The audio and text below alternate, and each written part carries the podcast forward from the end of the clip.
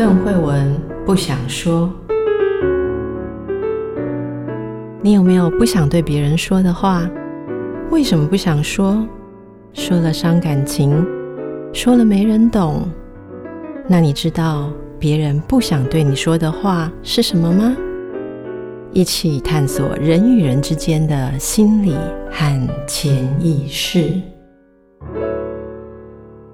大家好，欢迎来到神话人生，我是邓惠文。大家好，我是叶伟忠。我们今天来回复一下粉丝的留言。首先是神话小粉丝米克斯猫，有着粉红肉球啊！你之前来过，伟忠记得吗？对、这个、这个名字有印象。嗯，米克斯猫有着粉红肉球，哇，这个名字真的让人印象很深哎！谢谢你哦，给我们的回应是：听到不能回头这件事，让我想到电影《神隐少女》最后一段，白龙跟千寻说，一直到离开车站前都不能回头。嗯，不知道是不是同样的意思？我们等一下跟伟忠博士一起来回应啊，这个联想，我觉得是非常有意思。然后另外有一则是个人感觉哦，个人感觉就是台湾妮娜，台湾伊娜，台湾伊娜吗？台湾伊娜，我不知道哈。我觉得无法直接表达情感的人，特别是感激、歉意与爱，也许是不愿示弱。你像，因为你上次讲的那个不愿意说他戴帽子是那个的，好、嗯，不愿意说他脱帽是那个的，嗯、在众人面前掉眼泪就降低了社会地位之类的，哦，这个很有意思吧？我觉得就是不愿意示弱的人，就是没有办法表达情感，而且个人感觉这讲的很好，就是感激、歉意跟爱这三个真的是最难表达的，感激、歉意跟爱。嗯，我不知道为什么是这三个，可是我非常同意。我们这位听众朋友讲，就这三个最难表达。是我有时候都觉得，我也是要鼓起勇气才能表达对一个人很深的感激。嗯，因为有人说大恩不言谢嘛。嗯，呃、是对。像伪装，我真的很难只有跟你说谢谢你来神话人生，就这样随便，对不对？以、嗯、你的贡献，我怎么可以说谢谢伪装 来神话人生，对不对？那我也很难对真的觉得自己闯下大祸的人去表达。歉意是，因为我觉得这也是很不容易，爱也是啊，真正很深的爱也是非常难表达。好，所以要谢谢我们这位听众朋友提到的，还有他有讲一件事，他说远距恋爱中的女人要求二十四小时开镜，我觉得是爱的占有的表现。网络远距恋情让在爱情中患得患失的女人更想借着看、刮胡或监视获得安全感。个人感觉跟大家分享，神话系列真是太棒了！拍手拍手拍手拍手拍手，有五个拍手。好，然后还有一则留言是这样的啊，这个我要特别回应一下，这个我们下一次来讲好不好？这里有那个很多我们前面的集数的联想，这个我们下次来讲哈。然后。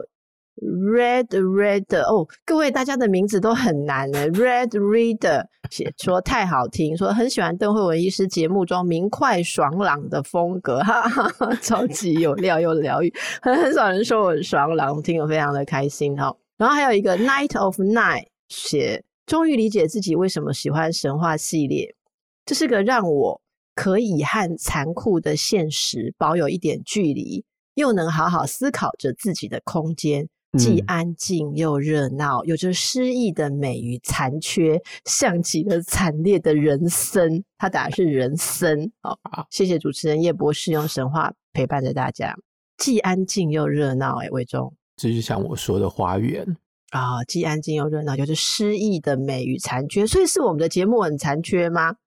我们节目 很残缺，因好，因为每次都有很多东西没有讲完，所以其实很残缺，没有错啊，嗯，所以才创造诗意的美感。好，谢谢你，Night of Night。呃，好，是前一个是人体图书馆的事情讲过了嘛？好，是，所以今天我们看到的留言哦，让我觉得哎，再次感到非常的感动啦。好、嗯、啊，不过还有一个 Grace Power，这要讲嘛？Grace Power 说，大家都听得出来吧？每次都感觉到邓医师跟叶博士的谈话声音有打情骂俏的 气氛哦。哦，立马太夸张！阿内斗只有打情骂俏，你没有听过我真的打情骂俏的时候。魏忠，我没有打情骂俏吗？我相信没有。你相信？哈，对，很多事情相信都是真的。好，好，相信，对，相信非常的重要。嗯、好的，刚才的几位听众朋友的讯息有没有你想要回应的呢？一个是关于示弱这件事情，我不确定那个是不是示弱，示弱绝对是就是在难以表达的感情的背后，可能有这样子的因素。我现在还是在比较偏向于就是一个人。天性的害羞，为什么在某些事情上我们会特别害羞？然后每个人害羞的事情还不见得一样。当然，有可能在感激、跟跟爱、跟歉意的这方面，每个人都有差不多相同的害羞。这是我我这几年在在想的问题。也许我们有一天可以谈一下文学里面害羞的人。其实我觉得近代文学里面很多故事的叙述者，他们都会强调自己是一个害羞的人。哎、欸，我不是很了解害羞这件事，这你说起来我就有陌生 感，因为我是属于那种比较白目的，所以我不知道害羞是什么。就像脱毛的例子好了，他固然我们可以把它看作是一个没有表达自己感情的能力或者是勇气的人。但是我觉得他也有可能就是一个天性害羞的人，他不好意思把自己的任何的情感表达出来。反正我在有一本小说里面读到一个最有趣的例子，是一个人追溯他过去发生的事情，但他一开始就说他事过境迁之后，了解自己是一个害羞的人，而他在事过境迁之后才懂得。他的父亲跟他一样，甚至于是一个比他更害羞的人。于是呢，他们父子之间的相处就产生一种很莫名其妙的张力，因为两个人都没有办法向对方直接的表明说为什么我会这么做，然后也没有办法回应对方的好意、对方的感情，啊，这当然就造成了非常多的误会。可是他只有事后才知道。好，那就算他知道了之后，能不能够有所改善，我也不觉得。那我们下次就请你来讲这个文学中的 几个害羞的角色，好，好不好？好，我们又开抽屉了，这样子。对，好。那么今天因为有人讲到回头的那个问题，我们再来继续谈一下奥菲斯的故事。奥菲斯的故事，嗯、上一集这个凄美的故事哦，得到很多的回响，我觉得很多人都被打动。对，然后我也有很多朋友跟我做类似的回应，所以我我写了一篇东西说，我觉得这么多年下来，因为这首诗我第一次读到是三十年前，所以我觉得我应该已经累积了一百个不能回头或者是不得不回头的原因或者是情境。我想在动画片那个《千寻》里面那个不能回头，比较像是。情人在道别的时候都不能回头，因为道别是一个现实的状况。我觉得两个人因为某种原因必须要分开，可是，一旦走的那方要回头的时候，或许会造成他走不了，或者是在原地不动的那个人没有办法忍受他的离开，要把他留住，这就会对于分离造成一个很大的影响，至少让分离变得更痛苦。我可以问一个问题，你说到那个情人道别，意思是永远的道别、分开那一种，还是只是还有下一次见面、今天约会结束的道别？我觉得是还有下一次见面的机会，但是有可能那个分别会是很长的时间，或者是很遥远的距离。回头再互相看到。对方的眼睛看到对方的所有的感情写在脸上，那可能会走不掉吧？你让我想到啊，像我不管是去哪里，如果我跟我母亲，嗯、我说的是我母亲，我跟我母亲不管去任何地方，然后假设我们在一个点要分开，我走两步，我永远都知道我一定要回头，因为我妈妈一定等着我回头。然后，时候就是我会回去我小时候住的地方去看我阿嬷的时候，阿嬷还在的时候，然后说完再见回来，我下楼，我一定都会到对面，然后回去看阿嬷，一定在窗口等我回头。当然，我也可以不回头，但你就知道他在那里，你就会回头。没有这个回头，就会很奇怪。那后来等到我自己变成妈妈，我送小孩去哪里的时候，我就会站在那边，非常渴望他回头。但是他小姐从来都没有 回头，他就是勇往直前的走去。好，我说我觉得这个回不回头，其实有很多的情感。只是你刚刚说到情人之间的回头，我觉得蛮有趣的。有些人会很需要这个回头，是表示你我们分开，但是这个回头，嗯，对我来讲，对有一个很重要的意义。但有些人就是坚持是不回头的，嘿，这个是蛮特别。所以韦中有一百种奥菲斯跟尤利迪凯之间奥菲斯不能回头的想法。上次呢，他认为我没有让他全部讲完。我们上次已经讲了很多了，然后我现在今天刚刚好就是。就着回头的这个主题，要补充一个我在更前面一集讲的。我这些年有一天突然间把两个故事连在一起，就是一个是奥菲斯的神话，一个是日本的传说。那我就开始先稍微讲一下这个日本的传说。我想大家都知道有一出电影叫做《游山节考》。那《游山节考》是在一九五六年。出版的一本短篇小说，作者叫做深泽七郎。然后他在两年之后就已经先被一个导演叫木下惠介改编成电影。然后在一九八三年的时候，另外一位日本导演叫做金村昌平又改编一次。这一部比较为人所知。然后这一部还有得到坎城的金棕榈奖，这是。金村昌平第一次在坎城影展得奖，他后来又得了一次。在这出《游山节考》里面，我先稍微讲一下，就是这个背后的故事，因为不只是深泽七郎而写过这样子的故事，有一位我很喜欢的日本作家叫做井上靖，井上靖在至少在两个故事里面有提到这个传说，有一个短篇小说。汉字是写“姨舍”，就是阿姨的“姨”，舍弃的“舍”。它的中文的翻译好像叫做“弃”，我不知道那个字是不是念“袄”还是念“运”，就是一个老太太，就是把年纪大的女人抛弃。然后后面他将近二十年后，他写了一个中篇小说，叫做《我的母亲手记》，里面再度提到这件事情，就是在日本这是一个蛮流行的一个。大家都知道的传说，就是当父母亲年纪大的时候，必须也不能说必须，在某些地方有这样子的习俗，就是把他背到深山里面去等死。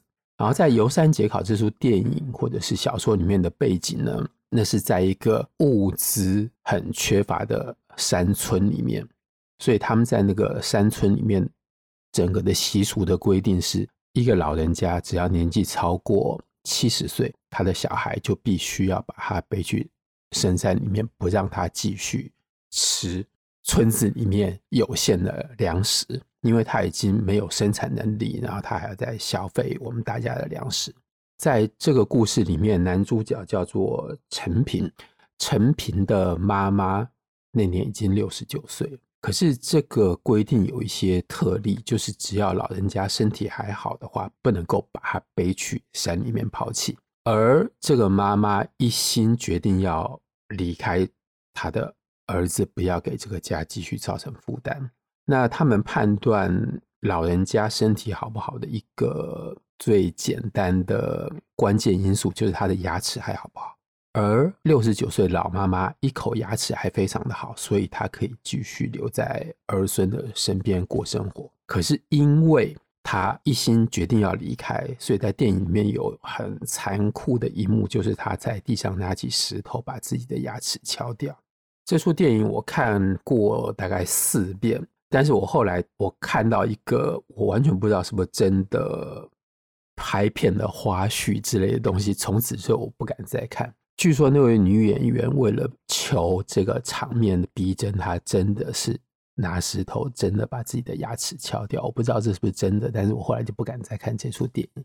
当这个老妈妈做完这件事情之后，这个儿子再没有任何的借口可以留他下来，因为儿子并不想抛弃他的妈妈。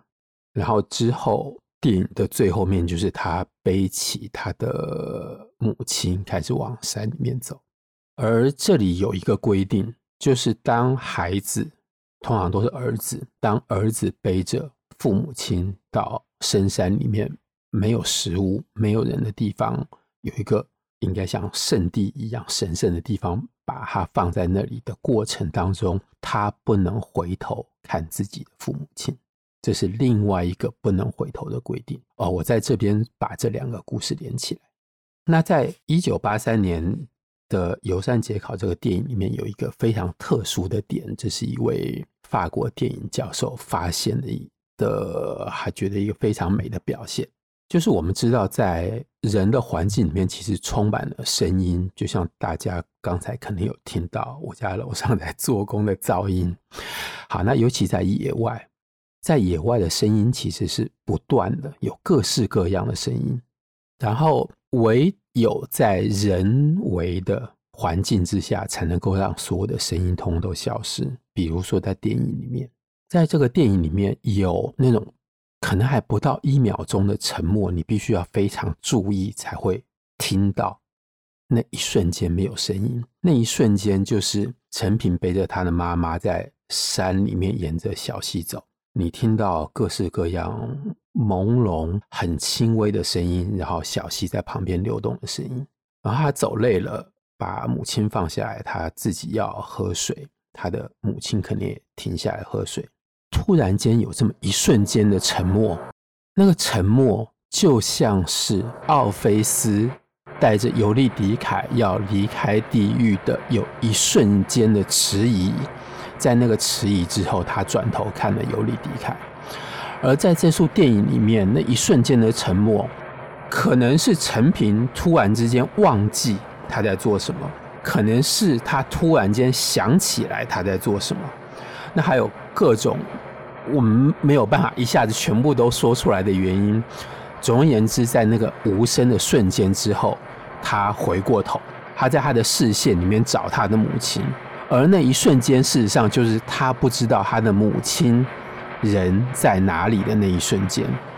可是他回过头，他看到了他的妈妈，而。在那一瞬间，他看到他的妈妈的那种心情，应该是非常非常的矛盾。一方面有一种小孩看到妈妈的欣慰，就是妈妈还在那里，他没有不见，我也没有不见，我们两个在一起。另外一方面的相反的感情是，他看到他妈妈之后，他必须要把他妈妈背起来，继续往送死的路上把他带过去。那我先把电影的部分讲完。电影他把他妈妈背到了那个地方之后，把他妈妈放下来。可能我忘记是不是有带着几天的粮食，然后他离开。他离开的时候，他还是有回过头去看他的妈妈，然后他才走掉。然后妈妈就一个人坐在山里面，坐在他生命的最终的那一点，然后看着儿子离去。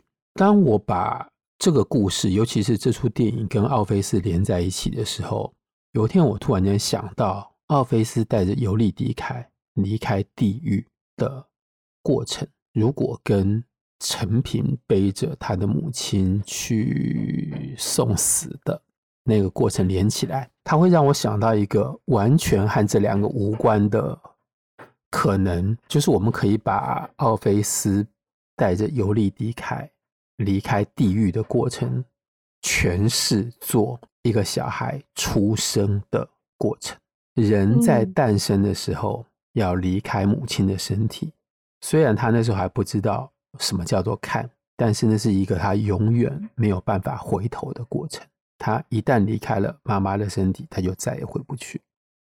而在那个离开的过程当中，会不会有依恋呢？我们不知道，但是。他再也没有回头的可能。那事实上，他也不可能回头。当然，就是在奥菲斯的神话里面，这是一个重生的神话。我想到，它同时也可以代表人的诞生的过程。你可以再多说一点。所以游山节考这个故事，诶，我以前没有听你讲的时候，没有那么深刻的感到这个故事那种很生动的悲伤。诶，嗯，那你刚刚讲的时候，我觉得真的非常非常的悲伤。那你说那个回头，感觉自己就像一个小孩，所以这里面是有一种意味，是说诞生也是一个对母亲的抛弃。你讲的可以这么说，对，不能回头，对。其实连上游山节考之后，就有抛弃的意味。是是，所以尤里迪凯的。身份在奥菲斯的神话里面其实非常的，我不能说暧昧，应该是说非常的多元。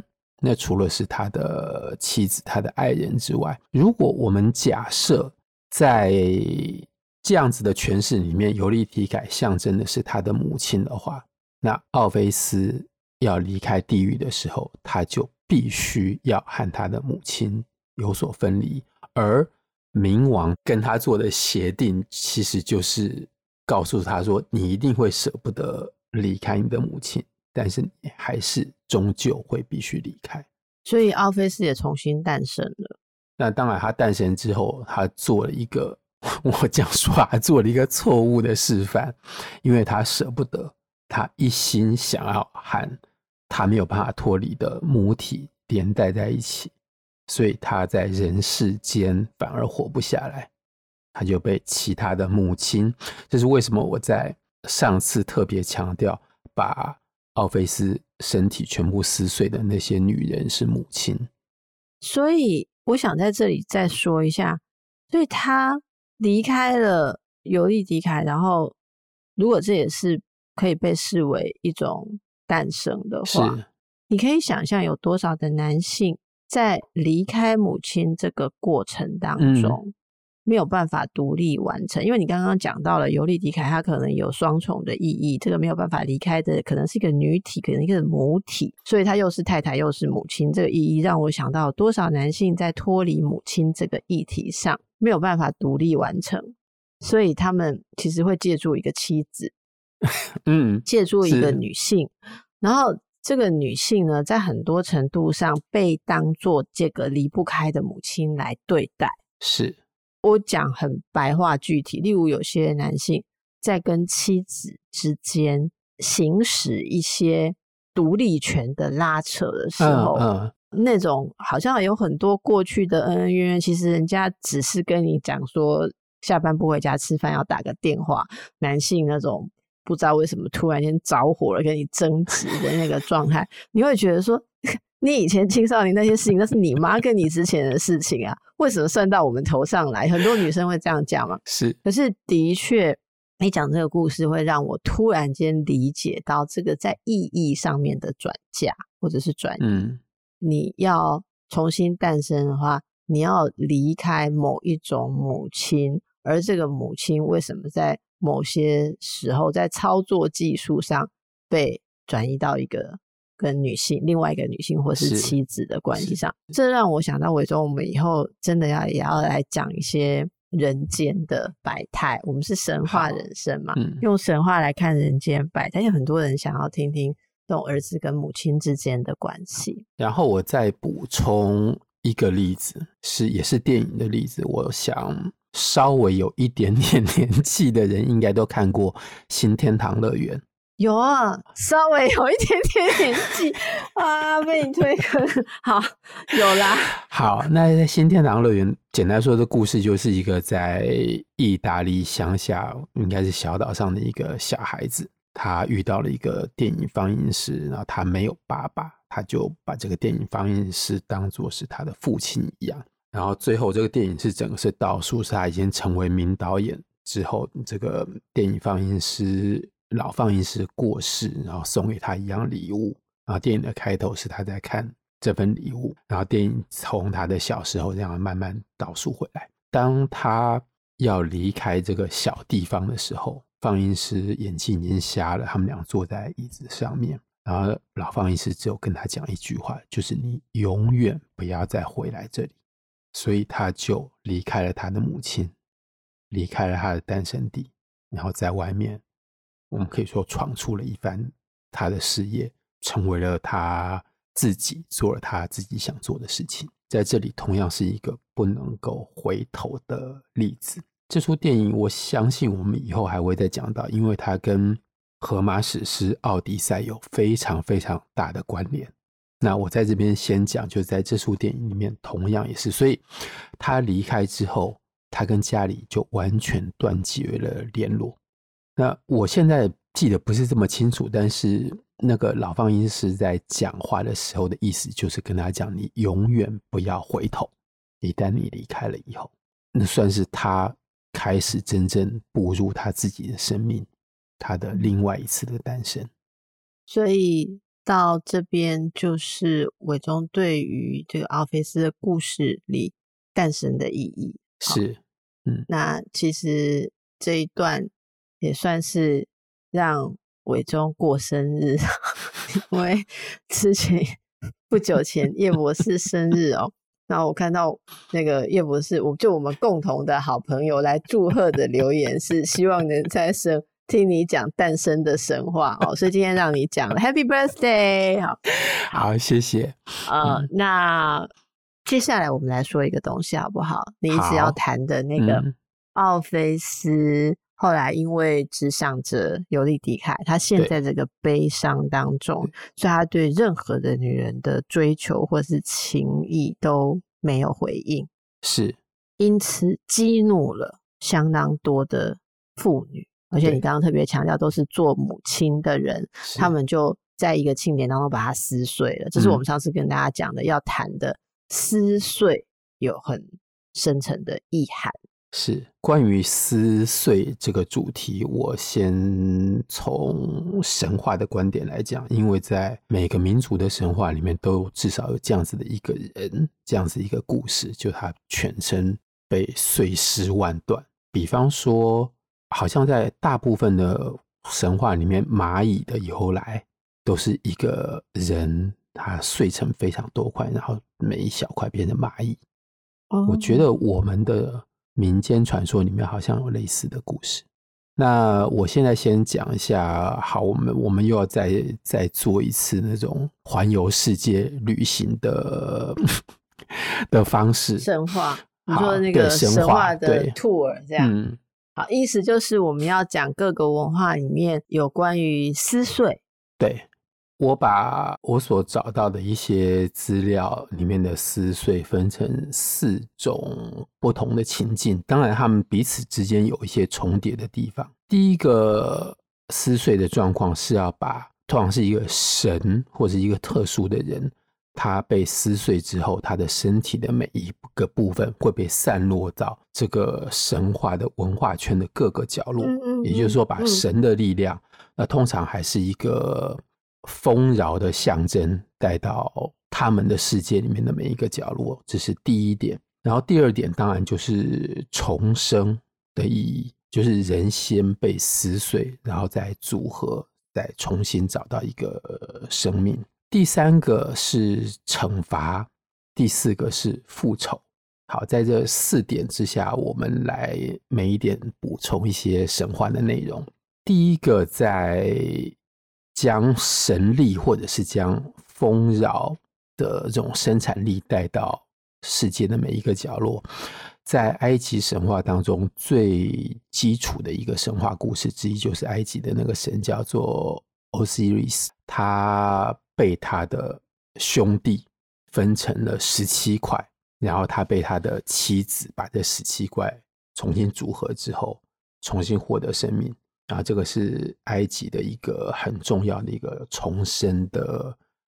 埃及人相信人会重生，所以才会有金字塔，才会有木乃伊，所以这是他们整个的重生神话的一个基础。但是在重生之前，一个人会被分成。非常多块，而他这个神话里面，它被分成十七块，是因为在古埃及，他们一共有十七个不同的地区行政区域，所以每个地方都有分到神的一部分。那在北欧神话里面，有一个最原始的一个像雪人一样的人，就是在开天辟地的时候，只有这样子一个人。那也是他的全身碎裂之后，才形成我们今天所知道的宇宙万物。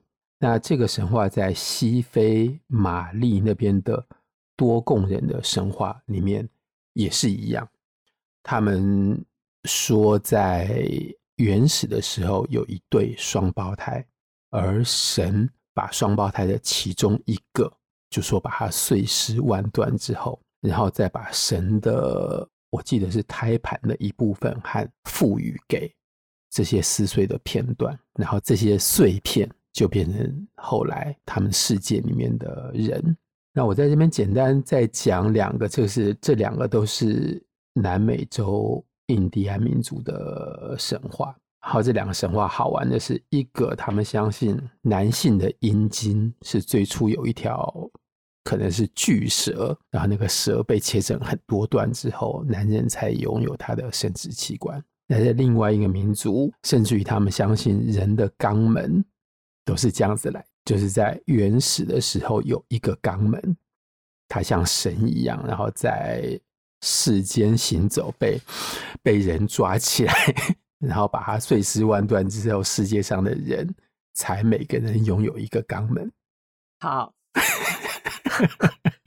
这让我想到你之前讲过两个三姐妹是用共用什么一个眼睛，对对，跟嘴巴还是什么？是是在柏修斯那边。好，那我们现在接下来要讲的这两个都是南美洲印第安民族的神话，而这两个神话很特别的是，它跟奥菲斯神话竟然都有一点关联。第一个是在巴西北部叫做提库纳族的神话。他们的神话里面说，女人被禁止，女人不可以看到乐器。那我们要想起来，奥菲斯的神话里面，奥菲斯是音乐家，他是最早的诗人，最早的歌者。而在这样子的禁止之下，就会有一个好奇的女人，她想要看见乐器是什么样子，所以她就爬到树上面去偷窥。但是我们不知道他看到了什么，总而言之，他惊吓过度，从树上掉下来，被那些演奏者、那些乐手，他们把他抓起来之后，把他分解成不知道多少块，然后把他的肉煮了之后变成食物，再强迫这个女女人的母亲和她的姐姐一同来吃她的肉。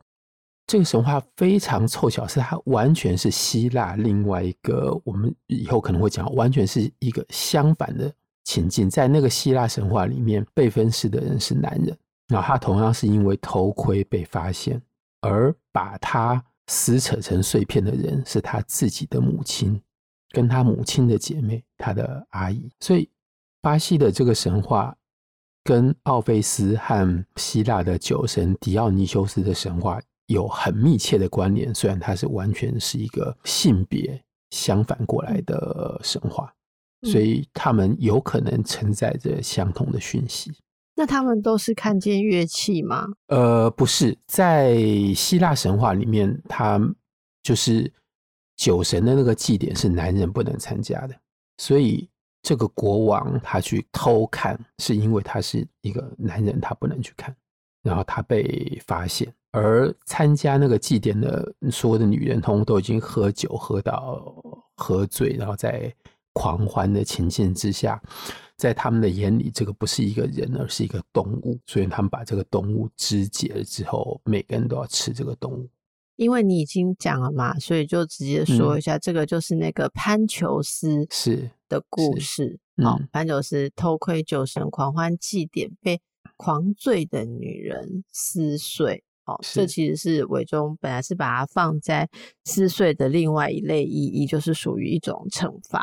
但其实这个分类其实都有点交叉了，因为它很多交叉重叠的。对，因为它你也可以把它放在偷窥类，对，就是因为偷窥而被肢解哦。可是我我在你讲下一个之前，我想先问一下，这个神话让我听了觉得非常的，我我觉得这个神话有一种让我觉得非常迷幻的地方，因为。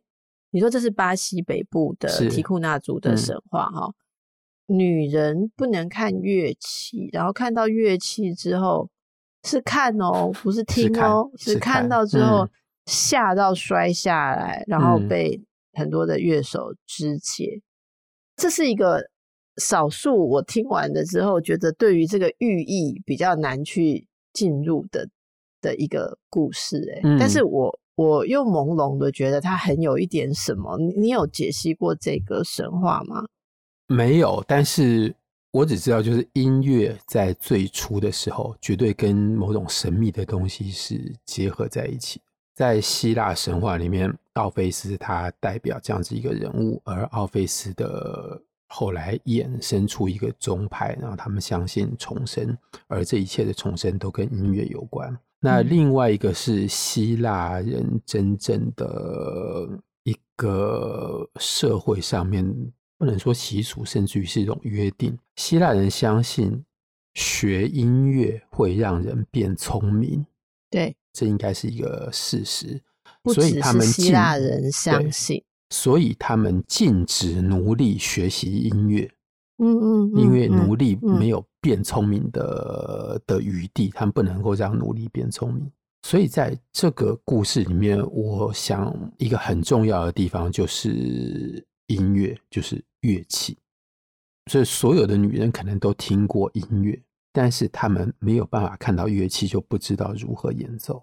如果我们把它连在一起的话，这跟后面我讲的那个另外一个撕碎的神话可能有一点点关系。就是我们用最简单的方式讲，就是男人非常害怕女人变聪明。懂了。呃，所以有这样子的严格的禁止。你如果想要变聪明的话，我就把你煮来吃掉，然后用这个方式来警告你的母亲跟你的姐妹。姐妹就是其他的女人的意思嘛？母亲姐妹就、嗯、好，所以你这样讲，我就突然明白。所以这个禁止看见乐器的寓意，嗯，其实是很广泛的，就是有很多你不能去窥见的东西。这会让我甚至想到中世纪的时候，对于知道一些医术或是一些特别的技巧的人，是、嗯、你知道吗？嗯，甚至通晓别种语言的人，常常会被。呃，说是女巫，对，她跟魔鬼有交换了什么东西？嗯，对，有交易，所以她才会看过什么东西，就是他才会知道什么东西。这一定是跟魔鬼交易的时候，他让你看了什么事情，他让你看了什么不应该一般人得不到的一些东西，所以你才会拥有这一个东西。所以这个是要被烧掉嘛，要被惩罚啊，所以这个也是。女人禁止看见乐器的一种延伸意义。总之，就是你讲的这样，就是看见乐器是看见了某种会 enlightenment 的怎么说？一种启蒙、启发、启蒙，对，一种、嗯、一种启蒙的过程。嗯、然后你看到，其实你就拥有了某种机会，跟游泳了某种你原先没有的能力。嗯嗯嗯，对，这是看见乐器。我觉得这也蛮疗愈的，应该会有一些不知道自己为什么被肢解的女性。我说的是精神意义上的肢解，会发现说原来自己是看见了乐器。是，好，好，那我就我想问一下，因为时间的关系，嗯，所以我们能不能在撕碎这个部分，在这里今天先让大家。感受一下好 那个看见乐器的部分，嗯，然后我们下礼拜继续回来，再跟大家谈其他还有很多撕碎的各地的神话，好，好吗？好好，好，没问题。那我们今天就先到这边喽。嗯，谢谢伟忠，祝福大家，谢谢大家，谢谢慧文，拜拜。